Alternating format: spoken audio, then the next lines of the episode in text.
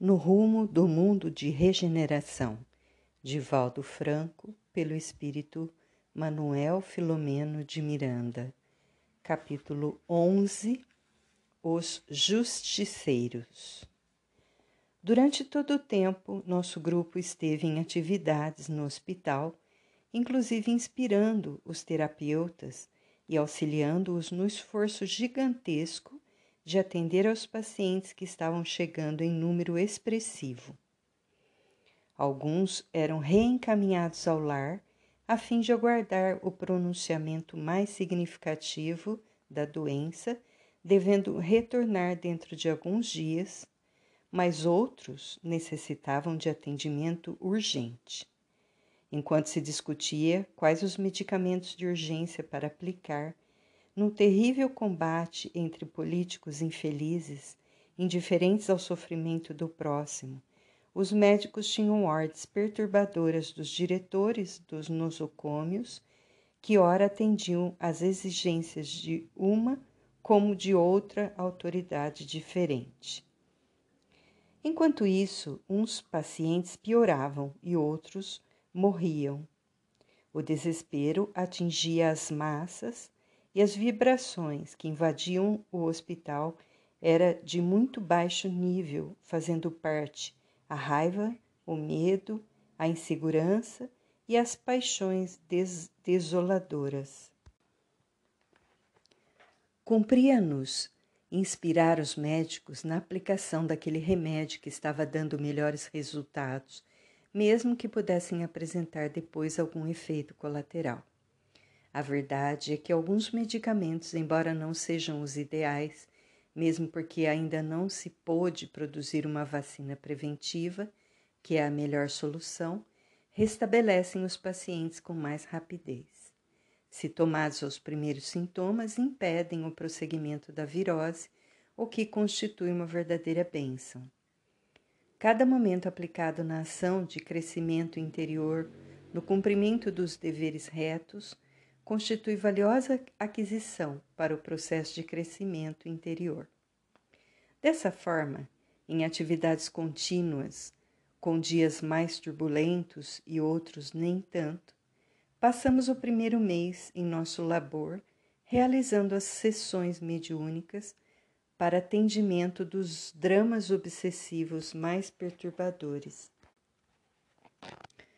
como também das agressões de baixo nível à nobre instituição que nos albergava, acompanhávamos preocupados o desenrolar dos acontecimentos.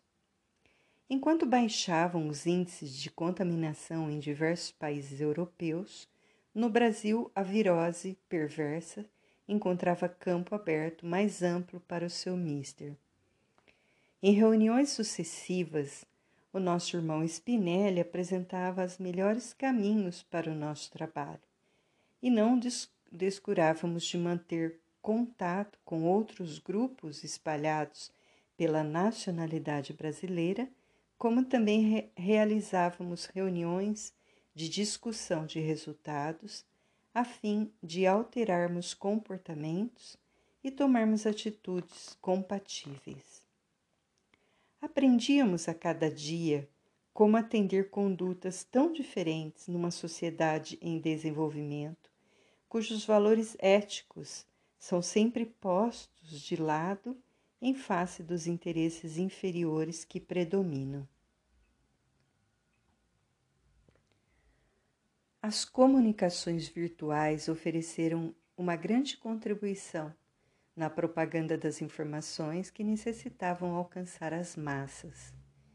Mesmo aí, o mau uso que se passou a fazer desse notável instrumento de comunicação facultou prejuízos inestimáveis, levando o pavor a pessoas desequipadas de discernimento, a outras fracas na fé religiosa e na humanidade havendo campeonatos de fake news, notícias falsas, em que se destacam a difamação, a tragédia, as informações mais astuciosas e as denúncias que desarvoram os internautas.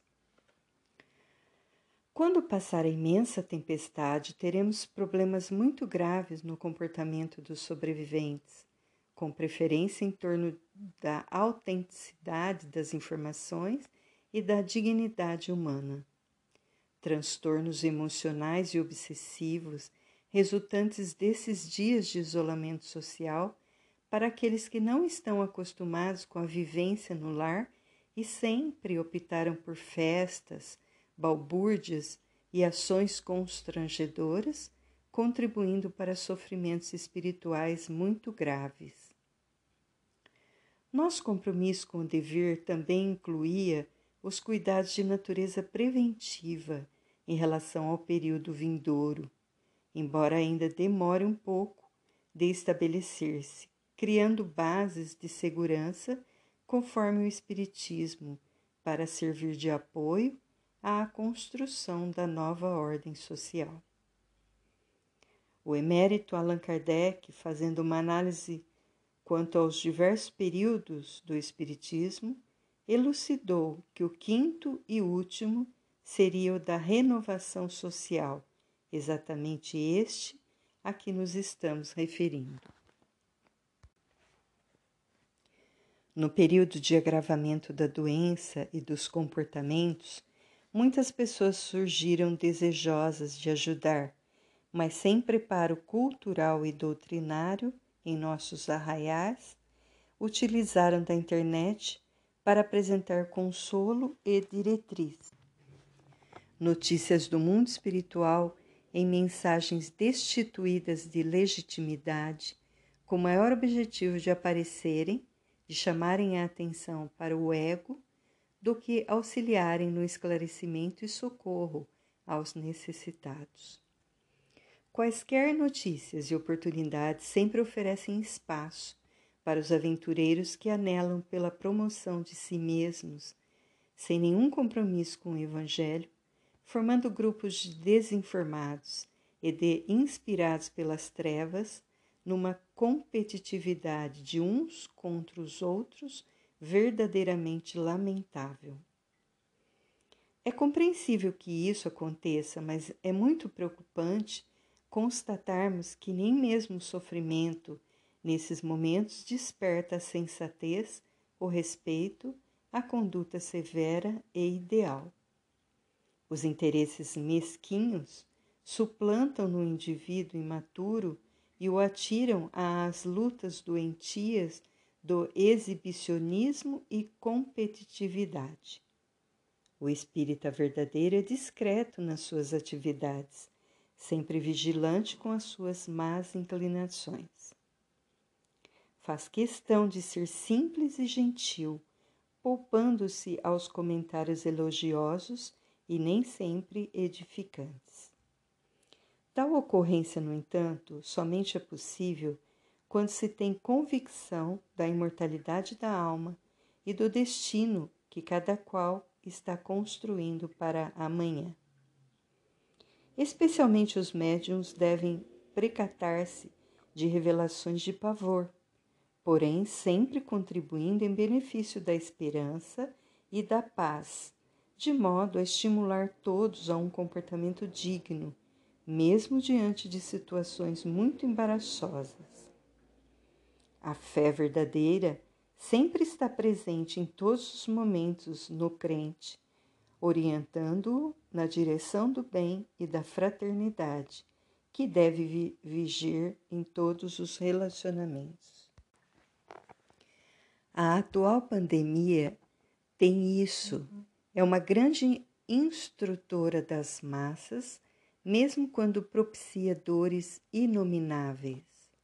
Mas se trata de precioso recurso da vida a fim de demonstrar a transitoriedade do corpo e a perenidade do ser.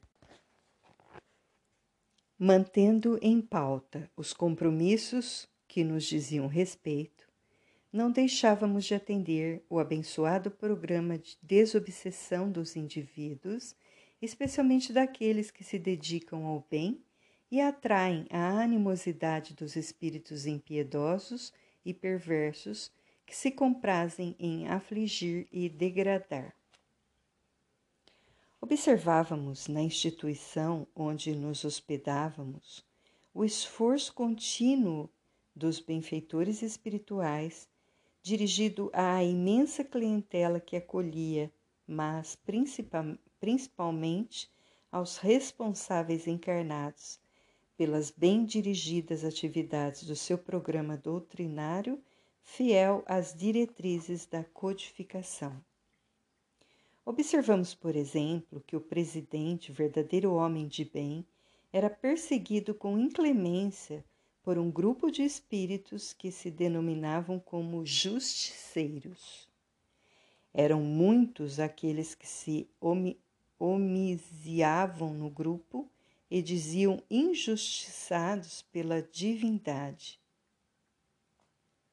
Através dos tempos, reuniam-se em uma comunidade de nível inferior, estruturando-se com os elementos de que podiam dispor, a fim de colimarem os objetivos que acalentavam os sentimentos desvairados imitando o inferno tradicional, elegeram umas furnas próximas a uma região pantanosa que eliminava miasmas doentios, portadores de elementos tóxicos da matéria em decomposição e de muitos elementos deletérios, baseando-se nas velhas informações religiosas do passado. Ali construíram recintos dedicados a punições, prisões terríveis, instrumentos punitivos, ambiente apavorante e elegeram os mais perversos entre eles para formarem o Tribunal de Justiça.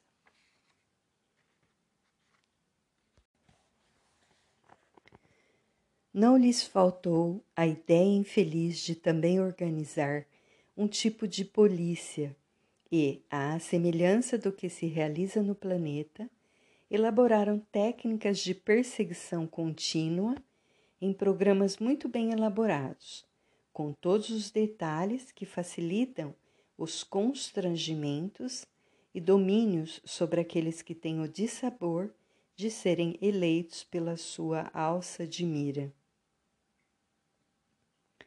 Quanto às suas vítimas resistentes pela oração e pela conduta, seguidas e vigiadas com grosseria e continuidade, dispuseram-se a interagir com elementos psicológicos e técnicos contra elas dirigidos, tornando-se uma organização maléfica de efeitos danosos contra a sociedade, por um todo e os espíritas especialmente.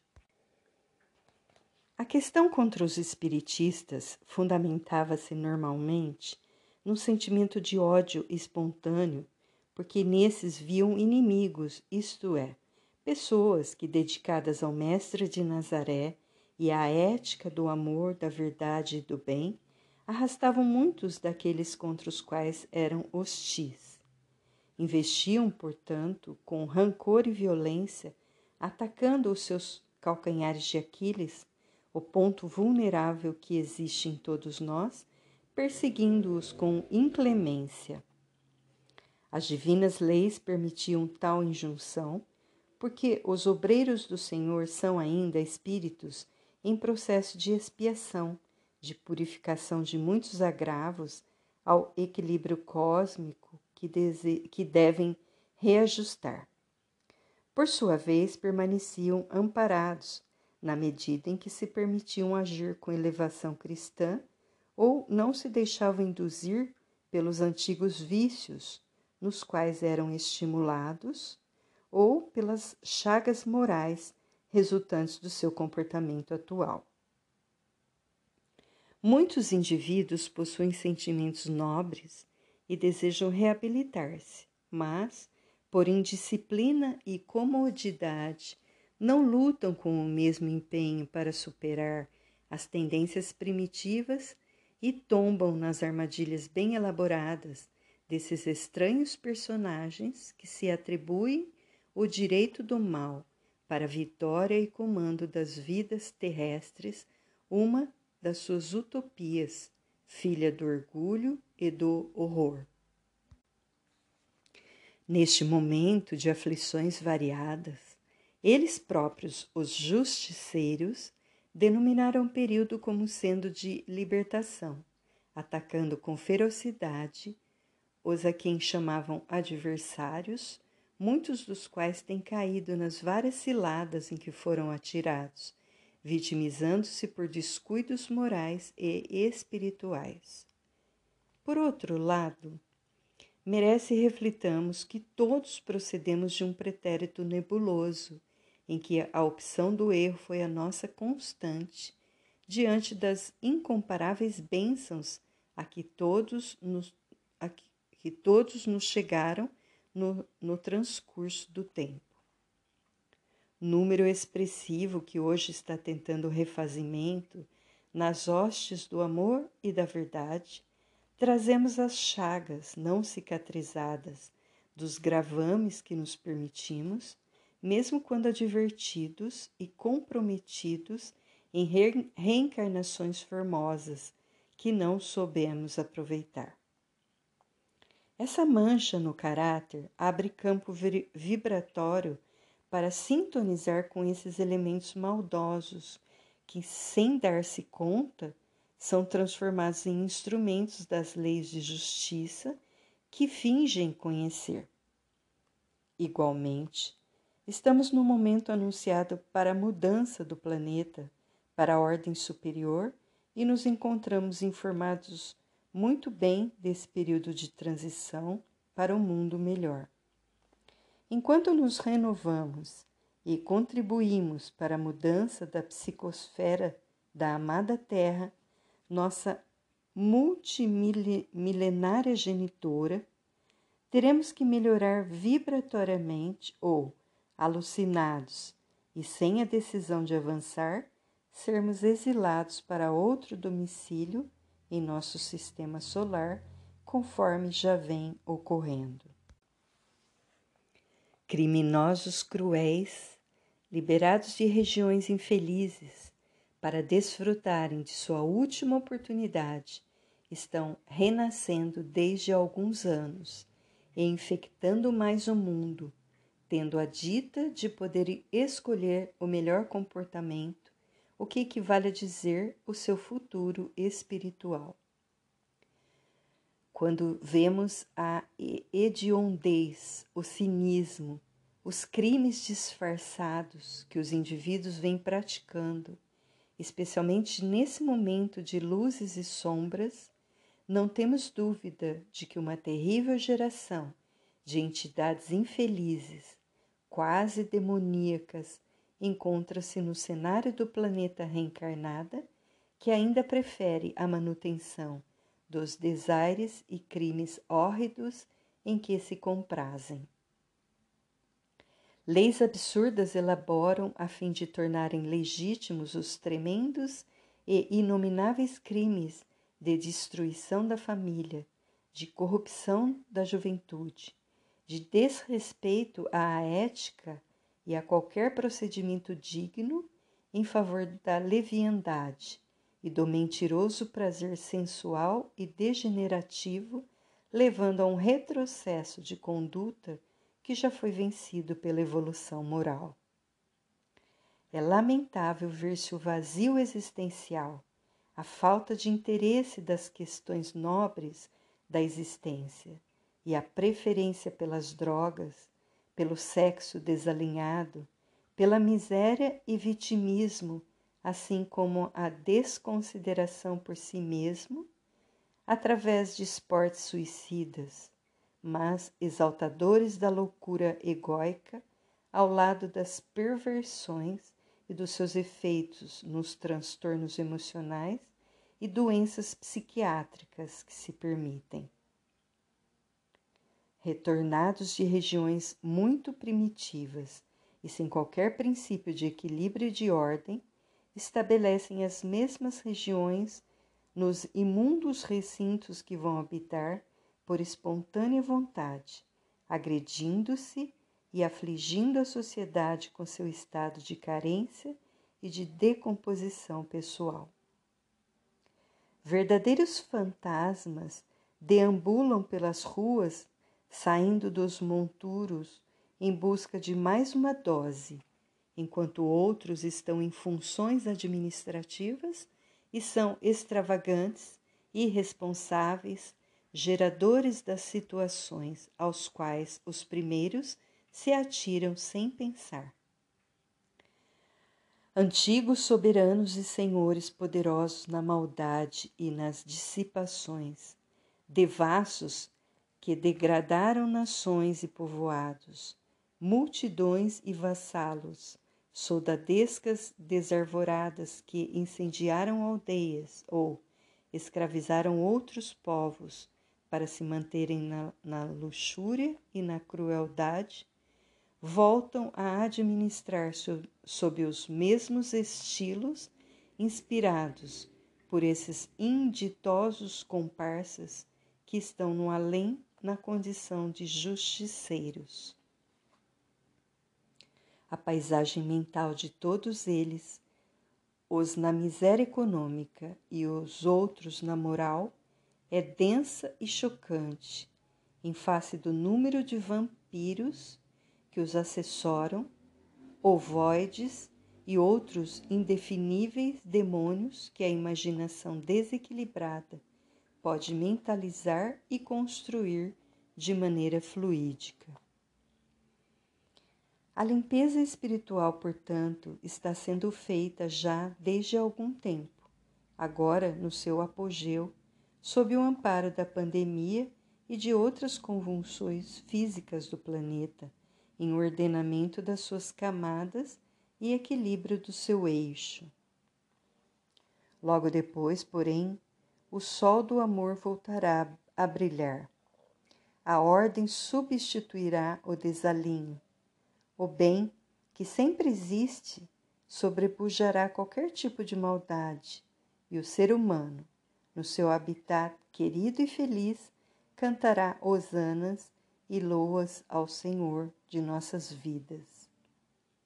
Cabe-nos, pois, agora e sempre, permanecermos vigilantes e ativos na ensementação dos valores que constituem e mantêm a vida em todas as formas de expressão. Em consequência, a população espiritual do momento é compacta e constituída por muito sofrimento, esperando que as bênçãos do Consolador diluam as faixas densas do ódio e dor num amanhecer de alegria e ventura, conforme nos está prometido, e assim será. Terminada a Segunda Guerra Mundial, foram destruídos alguns campos de concentração e de extermínio do nazismo, e se teve a ideia de que as pessoas voltariam à sensatez, ao equilíbrio. Entretanto, o monstro das guerras continuou destruindo vidas e culturas. Novos campos de desespero têm sido criados, e os pensamentos de angústia, desespero e ausência de fé passaram a construir a psicosfera hoje mais intoxicada pelas edificações mentais dos desditosos variados.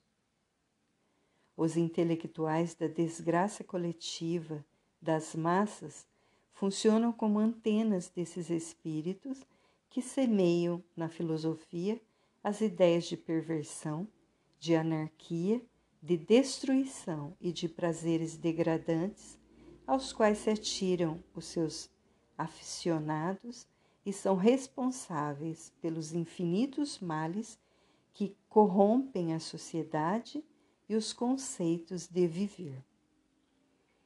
Teledirigidos por espíritos equivalentes a eles semelhantes, que ficaram na erraticidade enquanto eles retornaram ao palco terrestre, são geradores dos infinitos problemas na humanidade. Felizmente, acima de todos eles, encontra-se Jesus e sua filosofia do amor, que corrige e ampara, sem nunca deixar a sós aqueles que o buscam na sua ânsia de serem felizes.